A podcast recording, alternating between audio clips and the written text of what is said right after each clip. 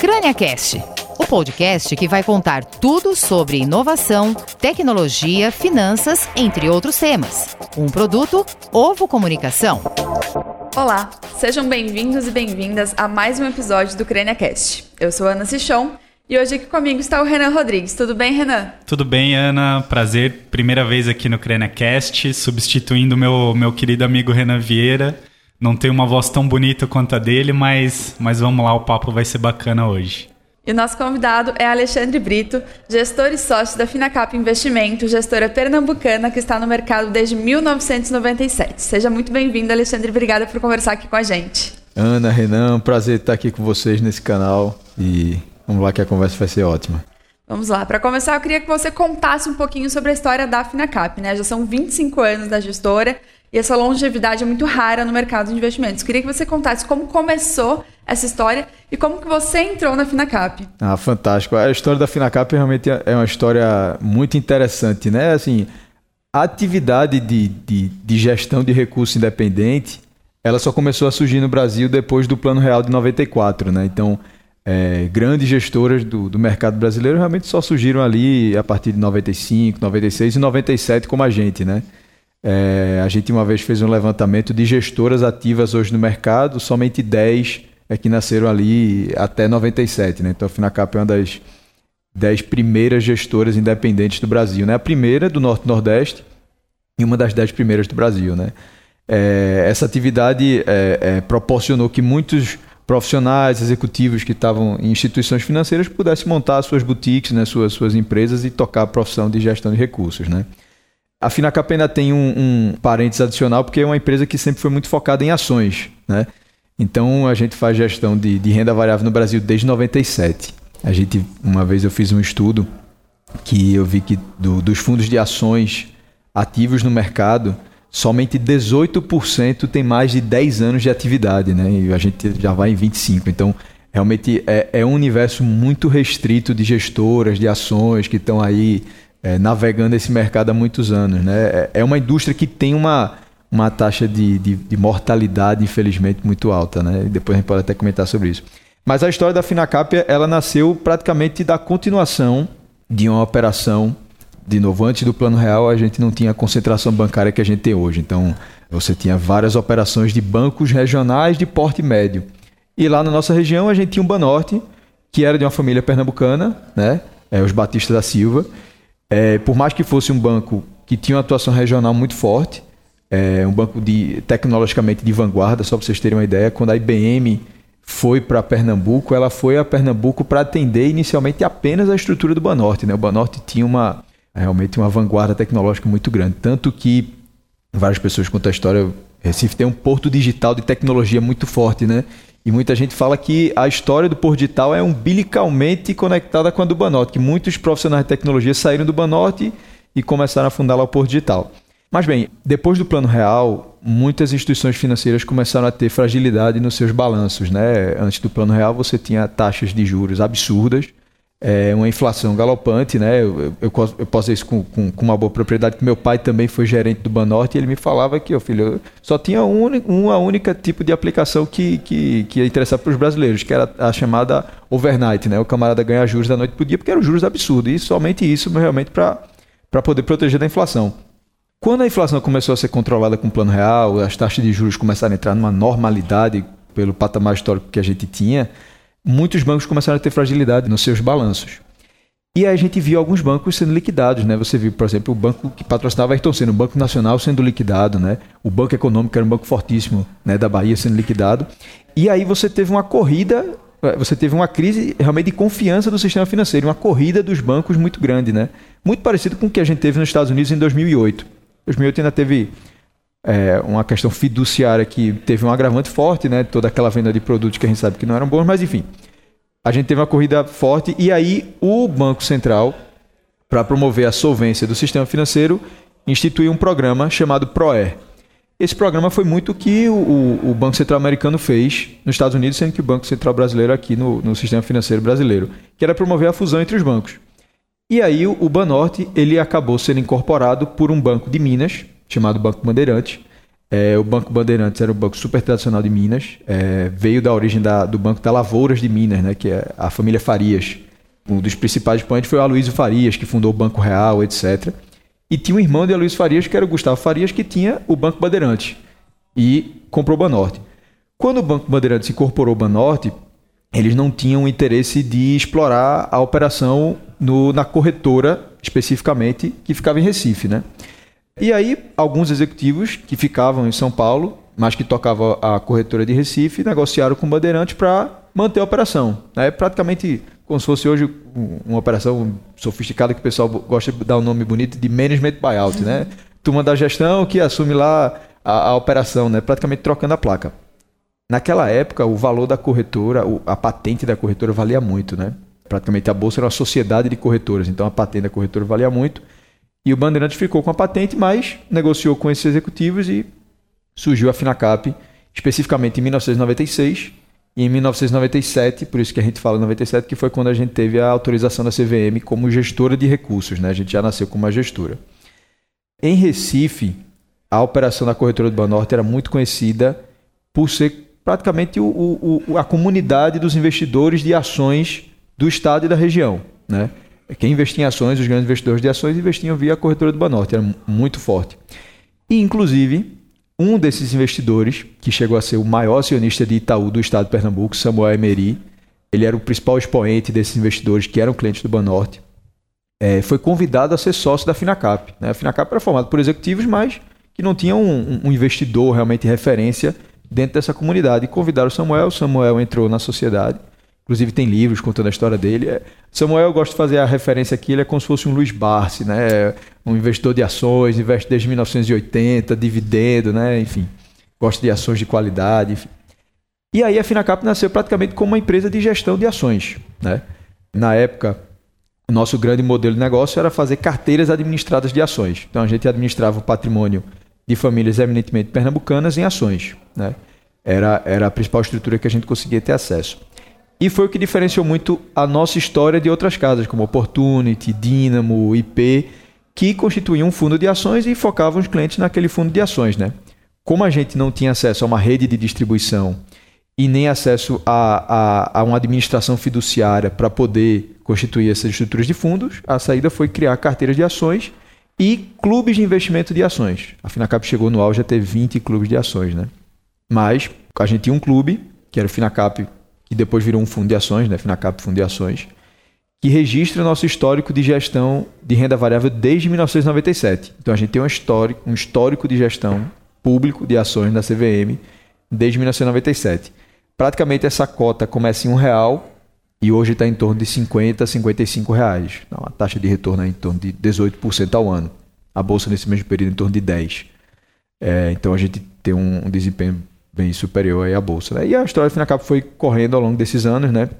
Até que praticamente 2015, 2016, a empresa tanto começou a passar por uma reorganização societária, começando a pensar na sucessão da empresa. Os, os sócios fundadores queriam começar a perenizar o negócio, né? passar o bastão para a nova geração e também remodelar o negócio, que era muito focado em renda variável e nesse modelo que tem pouca escala, que é o de carteiras de ações. Né? Nesse momento, a Finacap incorpora a uma gestora chamada CRPC, que era a gestora de Luiz Fernando, que hoje é o CEO e diretor de investimento da empresa. Luiz Fernando, essa CRPC praticamente foi um embrião dentro da Finacap. Luiz começou com um clube dentro da Finacap de a gente brinca, né? Family, friends and fools, né? é só a família, os amigos e algum, alguns bobos ali que ele pegou no meio da esquina para fazer o, o clube dele. O clube cresceu muito, cresceu tanto que ele criou a gestora dele. E depois essa gestora foi incorporada pela Finacap e Luiz hoje é o principal executivo sócio para que toca essa tanto o, a gestão da empresa quanto a, a sucessão do negócio, né? E aí, nesse momento, a gente dividiu a empresa em duas operações. Né? A gente dividiu uma operação de asset management, de gestão de fundos, e aí o que a gente fez foi praticamente dizer, a gente tem experiência de gestão e ações há 25 anos e agora a gente vai focar no modelo mais escalável, que é os fundos de ações, não somente mais fazer carteiras individuais de ações. Então, a Asset veio nesse, nesse caminho. O carro-chefe é o Finacap Mauristad FIA e um outro que é um fundo de previdência. Foi o primeiro fundo de previdência que a Icatu teve com um gestor independente fora de Rio São Paulo, um fundo que é 70% em uma carteira de ações que espelha esse fundo de ações que é o carro-chefe. e 30% aí de, de CDI, renda fixa. Né? E uma outra operação, que é a operação de Wealth Management, né? a operação de gestão de patrimônio, praticamente uma operação de Multifamily Office. Né? É, dentro desse Multifamily Office, a gente tem um, um público mais ultra-high, né? público de patrimônios maiores, que a gente toca fundos exclusivos de algumas famílias, né? De, faz a gestão desses mandatos de fundo exclusivo de famílias, com planejamento patrimonial, consolidação, enfim. E começou-se a crescer dentro da empresa de praticamente um ano e meio para cá, dentro desse coração do Wealth Management, uma operação exatamente do que a gente faz para as famílias ultra high, de 30, 50 milhões para cima, mas para o ticket de 1 a 10 milhões, que a gente começou a fazer com as plataformas BTG e XP, naquela linha de, de um modelo alinhado com o cliente, a gente não ganha comissão de produto. Na verdade, toda a comissão que a gente ganharia se fosse distribuidor de produto volta para o cliente, dinheiro em caixa, né? E a gente cobra para fazer a gestão desse patrimônio. A casa hoje tem em torno de 1 bi a 1 bi 100 milhões, praticamente aí é, 70% está na Wealth, que é o maior volume, e 30% está na Asset, que é praticamente o fundo de ações. Legal. E Alexandre, esse grande histórico aí da Finacap, né, toda essa trajetória, como que ela tem ajudado nesse momento que a gente é, viu um 2022 que o início ali, primeiro trimestre, parecia positivo, né? Parecia que a bolsa ia decolar e aí depois a gente teve uma queda, no ano a bolsa já caiu em mais de 6%.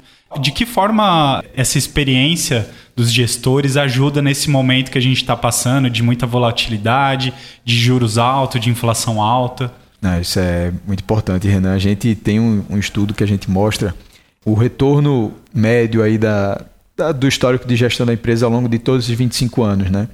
É, a gente sabe, como eu falei, que a gente tem uma taxa de retorno na média de 18% a 20%. Mas a gente vê que ao longo dos anos você nunca tem 18% a 20%, né? Como, né? como título renda fixa. Então tem períodos que você vai ter lá 80%, 90% de retorno em 12 meses, e vai ter período que você vai ter menos 20% de retorno em 12 meses. Então essa oscilação é, ela é muito presente a gente brinca que Finacap praticamente nasceu em crise, né? 97 teve crise da Rússia, 98 a, a crise dos tigres asiáticos, 99, 2000 que foi é, a virada do século, bolha das ponto enfim, Torres Gêmeas em 2001, então foi crise atrás de crise, a gente e a gente tem uma frase que a gente fala, né? A gente navegou tantos momentos de adversidade no passado que a gente foi criando casca e se preparando para o que vai vir para o futuro, né? Naturalmente sempre vão ter períodos de, de ciclos econômicos, ciclos de retração, ciclos de expansão, isso é natural. Na bolsa não é diferente, né? A gente vê que realmente existe muito esses períodos. É, hoje a gente vê, né, o, esse semestre o mercado ficou com 6% negativo. Se você for pegar o, a bolsa americana, foi o pior semestre dos últimos 50 anos, né? Das últimas cinco décadas. Só que se, quando você expande um pouquinho esse horizonte, por exemplo, se você pegar os últimos 12 meses da bolsa, a gente está em torno de uns 20%, mais ou menos, 18% a 20%. Se for pegar a bolsa americana, já está em torno de 10, né? Então, os últimos 12 meses, nesse retrospecto, a gente até sofreu mais do que a bolsa americana. O mercado americano começou a sentir mais agora.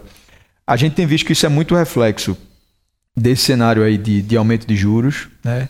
A grande questão que a gente vê aqui, a gente está praticamente 18 meses é, a gente começou esse movimento 18 meses antes do que o, o Banco Central americano. É, a gente já está começando a falar em que momento essa taxa vai se estabilizar, quando é que a gente vai começar a ver essa taxa cair. Já tem projeções que botam a taxa de juros para em torno de 10% no final do próximo ano. E o Banco Central americano ainda não tem esse teto, né? Está começando a, a, aumentar esses juros agora e a gente viu que teve esse, realmente esse impacto no mercado. O que a gente vê muito é, é para a gente, a principal questão que explica muito do nosso resultado são, são, são duas, dois fatores, né? O primeiro fator é ser muito fiel e disciplinado na filosofia. Né? A gente segue uma filosofia, a cartilha de investimento de valor, né? o Value Investing. E eu acho que a grande questão é você seguir essa filosofia nos momentos bons e nos momentos maus. Né? É, eu acho que o pior que pode acontecer é você tentar desviar daquela, daquele ciclo de competência que você opera em momentos que não estiver funcionando, porque eu acho que aí a catástrofe pode ser grande. Né? Então, a gente é muito fiel a essa filosofia. Isso permitiu a gente é, ter períodos, como por exemplo foi 14, 15, 16, que a gente teve um desempenho abaixo do mercado, como também a gente está nos últimos seis anos batendo Ibovespa. Então tem períodos que a gente vai superar, tem períodos que a gente vai ficar abaixo.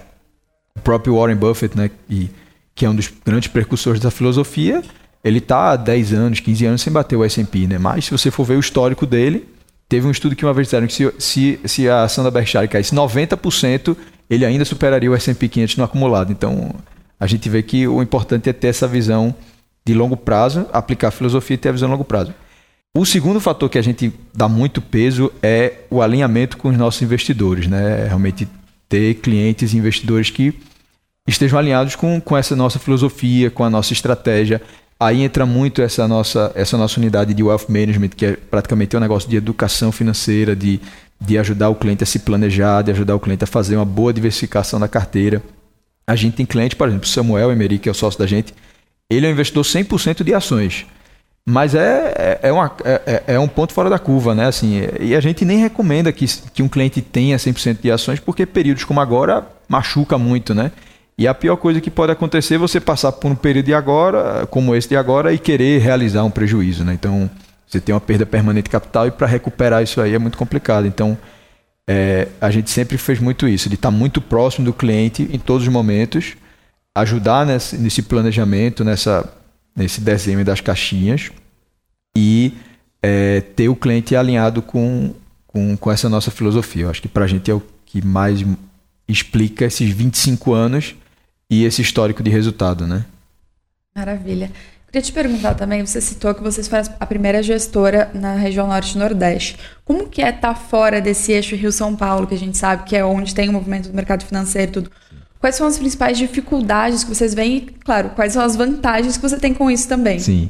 As principais dificuldades assim que a gente vê é a própria formação do capital humano, né? Eu, inclusive, lidero lá na empresa um programa que a gente tem de Summer Job. É, eu não entrei na empresa por esse programa Summer Job, mas é, quando eu virei sócio da empresa, um outro sócio que também entrou na mesma época que eu foi um oriundo do programa de Summer Job, né? É, a gente tem vários profissionais que a gente veio garimpando através desses programas. A gente pega os principais talentos das faculdades. A gente sabe que eles não vêm com a bagagem específica de mercado financeiro, mas a gente forma dentro de casa. E eu acho que é uma forma, inclusive, de criar profissionais que, que vão sendo construídos alinhados à nossa cultura, à nossa forma de, de, de pensar, as nossas estratégias, a nossa filosofia. Né? Então, o principal desafio é esse, é, é, é esse garimpo da mão de obra. É, São Paulo, Rio também não é tão diferente, mas obviamente a gente está numa, numa, praça que não tem tanto essa cultura como tem no eixo Rio-São Paulo, né? É, então é o principal desafio que a gente contrabalanceia dessa forma.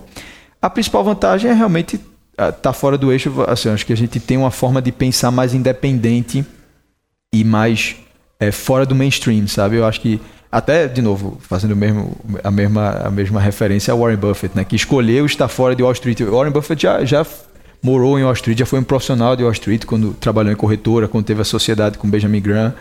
E ele escolheu ir para fora de Wall Street, né? escolheu para Omaha, né? uma cidade mais interiorana, enfim. Então, a gente vai muito nessa linha. A gente prefere, a gente tem escritório em São Paulo, tem uma atividade comercial em São Paulo, mas a gente prefere estar fora, até para ter uma cabeça mais fora do, do, do, mainstream. Né? Eu acho que isso facilita muito a originação de oportunidades, a avaliação dos cenários. Né?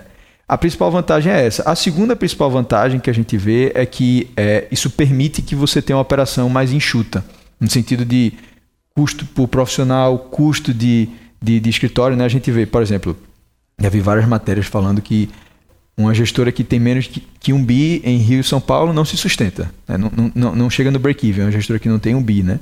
E você vê, a gente tem uma operação de um bi, um bi 100 milhões e está bem acima do nosso break-even. Né? Então, é, a gente consegue ter uma operação muito mais enxuta e uma operação que, quando passa por períodos de crise, como eminentemente se passa, a gente consegue sobreviver, né? Até por isso a gente teve aí esse histórico, né?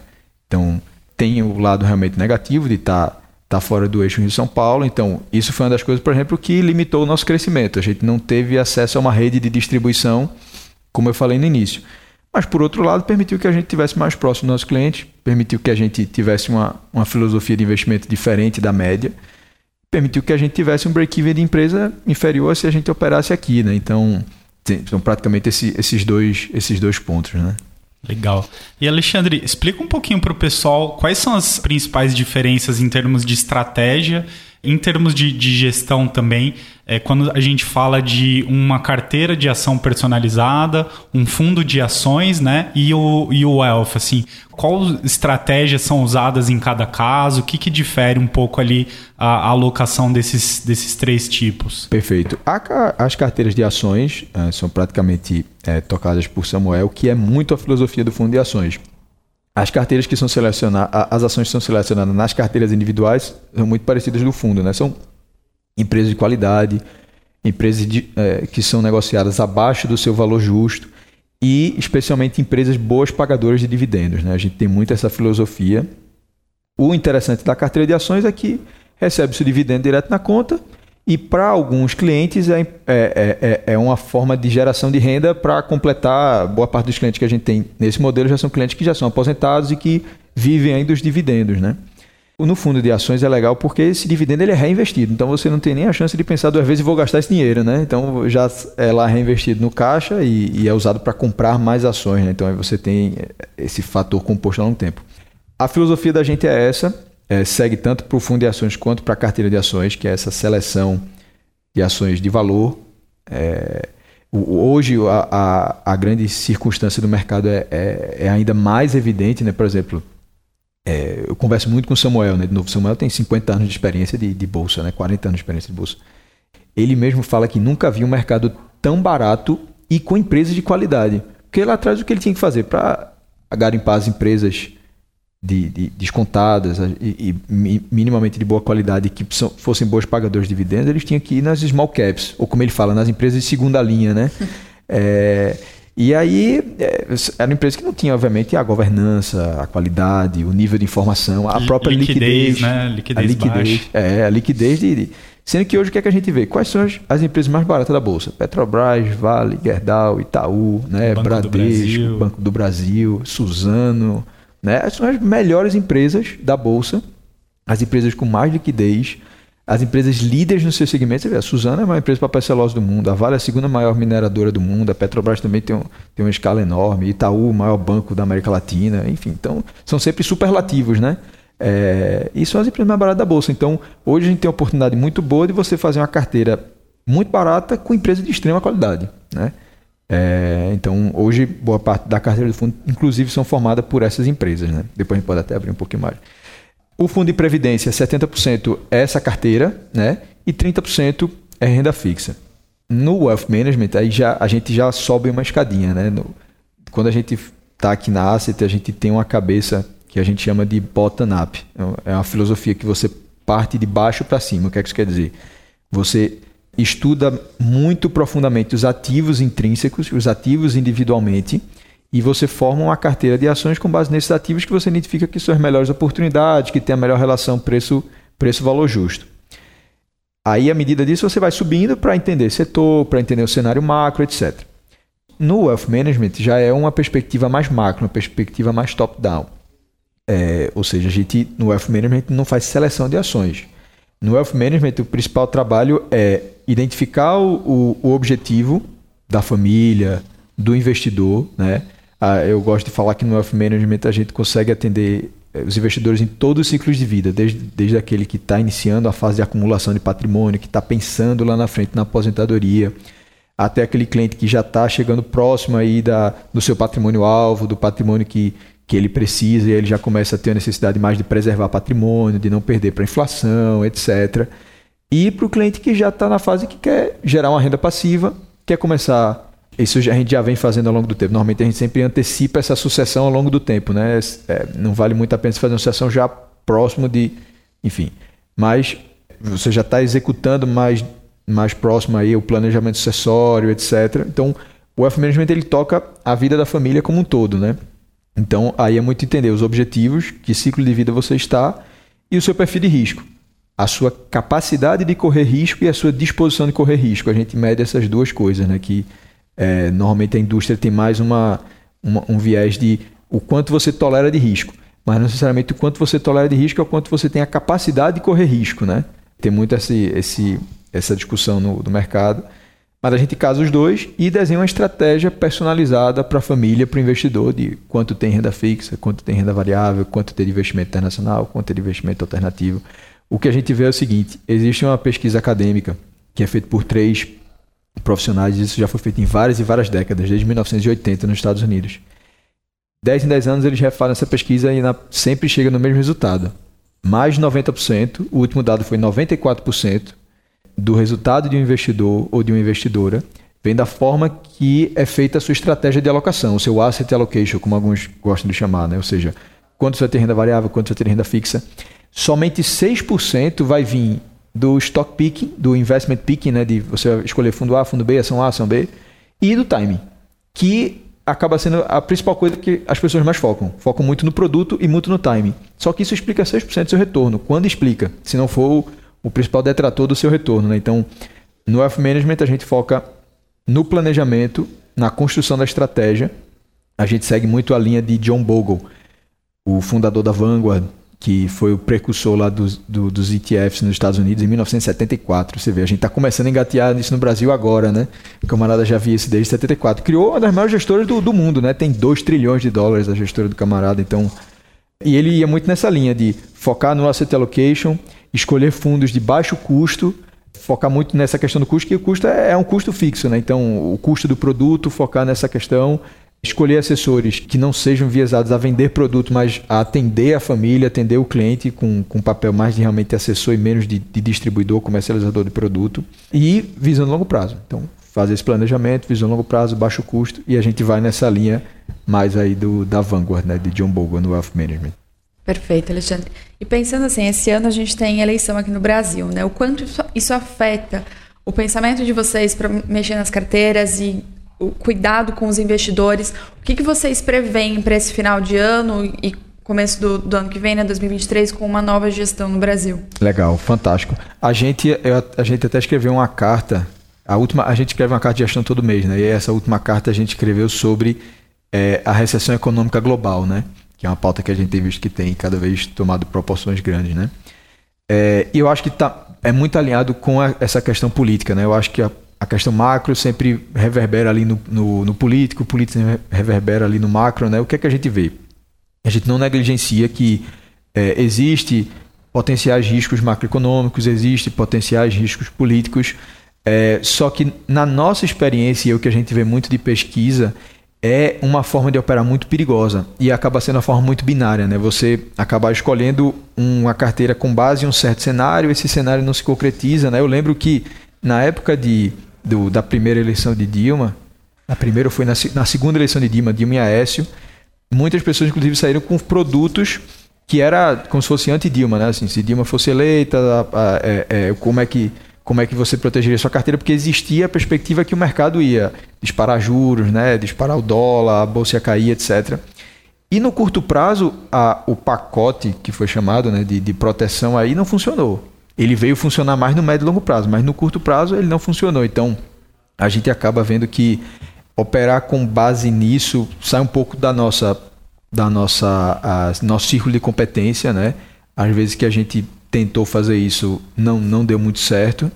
E a gente, mais na linha de fazer um planejamento longo prazo, entender o prêmio de risco das classes de ativos. Então, por exemplo, se a gente vê hoje que a bolsa está. É, e você tem fundamentos, você tem qualidade nas empresas, vale a pena você manter a sua exposição nessa estratégia. Como também, se você vê que a taxa de juros está muito alta e eventualmente ela deve voltar para a normalidade, vale a pena você ter uma exposição em curva de juros, né? Só que a grande questão realmente é você diversificar bem seu patrimônio, né? Nunca, não é porque a bolsa está muito barata que a gente está pegando o patrimônio de cliente e está colocando 100% nisso. Como também, sempre que a gente desenha um asset allocation, a gente coloca uma margem aí de alocação tática, que a gente pouco usa, na verdade. Mas tem uma margem de alocação tática de 10% para cima ou para baixo. Então não é porque eu estou vendo a bolsa barata ou que eu estou vendo os juros é, muito estressados que eu estou indo no topo dessa estratégia. Né? A gente sempre busca seguir essa alocação estratégica que quando a gente testou, quando a gente formou essa, essas alocações estratégicas que a gente recomenda para os clientes, a gente testou em períodos longos de 20, 25 anos, como a gente tem. Então, essas estratégias que a gente recomenda já passaram por vários períodos de crise, por vários períodos de governo diferentes, por vários períodos de crise econômica diferentes. Então, é, são carteiras que foram testadas, não quer dizer que são carteiras que são isentas de, de passar por período de estresse. Elas passam e estão passando. Né? A grande questão é manter a disciplina de comprar aquilo que, que cai né, e vender aquilo que sobe muito. Né? Acho que a, o principal papel do asset allocation do planejamento é isso. Você tem uma bússola, você tem um norte, e quando ela desvia do norte, você sempre voltar lá para o seu pro, pro, pro mapa lá, pro, pro seu roadmap aí que você formou, né? Legal. E Alexandre, falando um pouquinho sobre é, varejo, sobre investidor é, qualificado, investidor institucional, como é que está mais ou menos a divisão atualmente? É, quanto vocês têm mais ou menos em varejo? Quanto vocês têm em investidores institucionais? Uhum. É, e, e, como é que vocês estão vendo isso também para uma perspectiva futura, para o crescimento da Finacap? Vamos lá. No fundo de ações, a gente tem praticamente aí um terço do patrimônio são fundos de pensão, que são previdências né, institucionais, um terço de regimes de previdência, que também são investidores institucionais, e um terço de pessoa física. Tendo esse um terço tem tanto famílias como também investidores de varejo. Né? Essa, esse, esse outro um terço é bem picotado. Né? O fundo de previdência, a gente não tem tanta visibilidade do passivo, porque é praticamente a gente fazer gestão de uma seguradora, né? dos planos de uma seguradora. Mas pelo que a gente sente do volume de recurso e do, dos tickets médios, deve ser puramente varejo, bastante varejo, né? É, como eu comentei no início, a gente sempre teve dificuldade e isso está sendo vencido agora, a gente tem tido sucesso muito bom nisso, de acessar a rede de, de distribuição. E o Fundo de Previdência foi um desses sucessos, né? A gente acessou toda a rede de corretores de Catu do Brasil inteiro. Então, todos os corretores de Catu em todo o Brasil distribuem aí e comercializam esse fundo de previdência, tanto nas plataformas quanto via as corretoras de seguros. E aí, nesse produto, realmente a gente tem um acesso de varejo muito grande. No Wealth é são praticamente famílias. Né? É, existe a divisão das famílias, como eu falei, que são maiores, e essas famílias que a gente começou a atender com patrimônio aí de 1 a 10, que foi um, né, foi um negócio praticamente que a gente criou de um ano e meio para cá, mas que também tem tido um crescimento é, bem interessante. Né? Para frente, a gente espera crescer mais no, no, no, segmento de varejo, especialmente no, na asset né, dos fundos de ações, como foi o reflexo do, do nosso fundo de previdência. É, esse fundo de ações ele está disponível em algumas plataformas como Guide, Toro, Nova Futura, etc. No BTG e na XP é apenas sobre consulta, né? apenas sobre o assessor recomendando, né? não, não diretamente para a ponta. Né? Eminentemente, em algum momento, esse, esse produto vão estar indo na prateleira do supermercado, supermercado que eu digo as plataformas, e, e, a gente vai conseguir acessar mais o cliente de varejo, que sempre foi muito nosso DNA. Né? Nosso DNA desde 97 sempre foi atender famílias de pessoa física. Né? A gente entrou no mercado de investidor institucional porque a gente entende que é, é um cliente que ele tem uma visão de longo prazo, ele realmente quer acumular o patrimônio para os beneficiários lá na frente. E é um mercado que a gente ainda não tinha atuado e a gente teve também muito sucesso, foi um fundo extremamente bem ranqueado nas consultorias aí de investidor institucional. Né? Então, a grande visão estratégica hoje é essa. E para os próximos anos, quais são as perspectivas de crescimento da Finacap? A gente, a nossa grande, nosso grande alvo é atingir pelo menos um bi na, na asset, né? Hoje a asset tem em torno de 300 milhões, a, nosso grande alvo é atingir aí um bi entre o fundo de ações e o fundo de previdência. O Wealth a gente, de novo, tem a operação do Ultra High que a gente não almeja tanto crescimento nesse, nesse mercado. É, a gente tem visto no Wealth mais um mercado aí do, do público de 1 a 10 milhões. Esse aí tem um espaço muito grande para a gente crescer. Né? Nos Estados Unidos, boa parte da indústria de mercado financeiro dos assessores são justamente os, os investment advisors que, que, são, que são remunerados por um FII e não pela, pela venda do produto. Né? Então a gente vê que tem muito espaço para o Brasil ser o espelho do que hoje é os Estados Unidos. Né? E, e a gente já montou o negócio de uma forma que espelha muito a forma do atendimento que o americano tem hoje com, com os assessores. Né? Então a gente espera que esse, esse, esse business também deve crescer bastante aí para os próximos anos. Já tem até vários movimentos, né? Muitas antes assessores que eram somente focados na distribuição de produtos já estão inclusive abrindo esse espaço que, que a gente tem feito, né? Então, naturalmente o mercado vai caminhar para isso aí, a gente já tem uma plataforma muito bem montada nisso aí, né? Quando a gente criou o Wealth, até voltando uns passos atrás, foi muito isso, né? A gente pegou, a gente tem 25 anos de experiência em ações e tem 25 anos de experiência fazendo gestão de famílias. Então, a ideia do Wealth foi isso, sendo que a gente passou 25 anos fazendo gestão somente de ações e a gente passou a fazer gestão de tudo, né? Com ferramenta de planejamento patrimonial, de consolidação, de e de assessoria para as famílias, né? Legal. Alexandre, falando um pouquinho sobre setores, quais, quais setores vocês estão olhando com um pouco mais de otimismo lá? Oh. Até se você quiser abrir de repente um, uma ação, algum papel que vocês estão mais, mais otimistas, estão olhando uhum. com, com melhores olhos. E, e, também falando um pouquinho sobre a estratégia, né? Você falou sobre velho investing, então é, tem alguma, algum papel, tem alguma aposta aí na, na, na Finacap que vocês olham que o, o preço de repente está até um pouquinho esticado, mas vocês estão olhando que no longo prazo isso vai valer a pena, é, um, é uma ação que pode se pagar lá na frente? Perfeito, vamos lá. Em termos de setor, praticamente em torno de 35 a 40% da carteira do fundo é atrelada a commodities.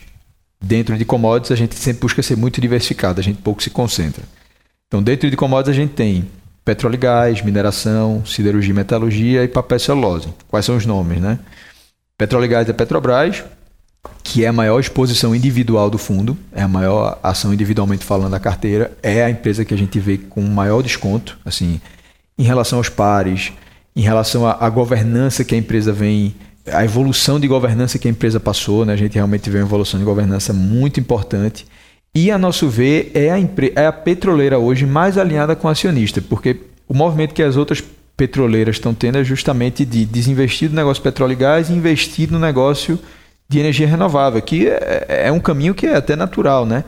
Só que o que a gente vê é o seguinte, faz muito mais sentido para a petroleira, que é a estratégia Petrobras, focar no seu core business de exploração e produção de petróleo, distribuir os dividendos para o acionista e o acionista decidir o que fazer com seu recurso. Comprar um especialista de energia eólica, de energia renovável, que fosse o caso. Né? Então, a gente acha a Petrobras a mais barata petroleira, do, uma das mais baratas petroleiras do mundo e também uma das petroleiras mais alinhadas com o acionista. Então, Petrobras é a nossa principal exposição.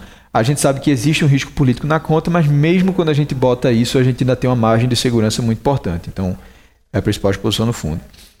Em segundo lugar, a gente tem bancos. Itaú é uma posição que a gente tem há muitos anos. Tem alguns momentos que ela está maior, tem alguns momentos que ela está menor. Hoje está mais ou menos na média.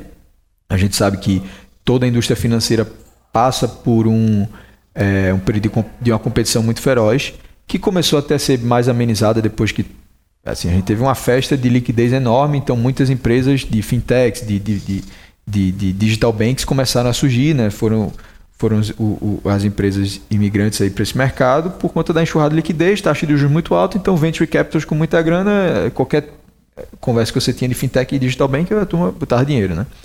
Hoje a gente já está vendo que não está mais tanto assim, né? O pessoal começa a ver, peraí, isso nossa, aqui tem que dar dinheiro, operar em mercado de crédito brasileiro não é tão simples assim, né? Realmente tem que ter experiência, enfim.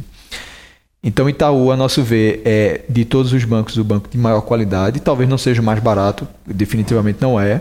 Banco do Brasil talvez seja muito mais barato, mas a gente vê que dentre esses pares é o que tem mais qualidade. É o banco que se mostrou navegar melhor nesse ambiente competitivo. Né? Você vê, fez o deal com XP. Né? Historicamente, o Itaú sempre foi um banco de fazer joint venture. Né? Então, fez joint venture com Porto Seguro, fez deal com XP, depois saiu porque aí quer fazer o um negócio. Recentemente fez deal com Avenue, né? fez deal com, com BBA para banco de investimento. Então, realmente foi uma casa que sempre alocou muito bem o recurso. E, de novo, a gente conhece muito bem o Itaú. Como eu falei, Samuel Emery foi um dos sócios de Pernambuco que mais teve ações do Itaú ao longo da história, né?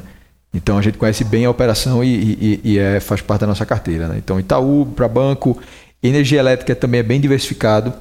A gente a menor exposição que a gente tem nas, nas distribuidoras, que são modelos de negócio que têm mais risco de negócio em si. É, a gente tem mais exposição a empresas de geração, especialmente a Eletrobras, dentro de energia elétrica, a maior exposição que a gente tem. É, a gente teve um excelente resultado agora com a privatização, mas ainda tem muito espaço. Eu acho que agora que vai começar o, o resultado a ser destravado na empresa, a, a, o valor justo que a gente vê, que é muito parecido com o das outras casas, em torno de 60 a 66 reais. Eu já está em torno de 40, 40 e pouco. Então tem um espaço muito bom aí de valorização e, e, é uma empresa que a gente vê muito bem, está sendo muito bem administrada. O próprio Wilson Ferreira aqui, né, que, que foi um dos, dos principais precursores da organização da empresa, principalmente a privatização, está voltando. Então eu acho que tem um, tem um momento bem interessante para a Eletrobras. Tem outras empresas dentro desse, desse segmento de energia elétrica, mas é, esse é o principal nome. Dentro de mineração é Vale. É, vale realmente é uma empresa que a gente vê com desconto muito importante, né? É, também é uma empresa que você vê só a Vale, só o que ela vai fazer de recompra de ações já é uma, uma distribuição de dividendos indireta absurda. Né? O último dado que eu vi, salvo engano, dentro de todo esse pacote de recompra de ações são 8 bilhões de dólares. Então, assim, para a gente é um, é um, caso muito claro aí também de, de uma empresa bastante descontada e de muita qualidade. Né? Dentro de siderurgia, metalurgia, Gerdau. Então, esse é o mundo, falei praticamente de bancos, energia elétrica e commodities. A gente tem uma caixinha menor de empresas atreladas ao consumo cíclico desculpe, ao consumo doméstico, na né? economia doméstica. Aí entra em menor, em menor parcela, empresa de construção civil, empresa de exploração de imóvel, algumas poucas empresas de varejo. Né? A gente, uma das formas da gente ter tido, a gente está com um, um, um, desempenho acima da bolsa nos 12 meses de 10% acima da bolsa. Né? É, e uma das coisas que permitiu que a gente tivesse com esse desempenho relativo com o Ibovespa tão bom é que a gente estava muito fora do setor de commodities.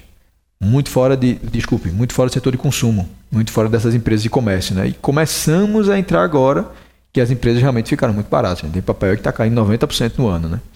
Então a gente começou a montar algumas posições de qualidade, a gente é muito seletivo.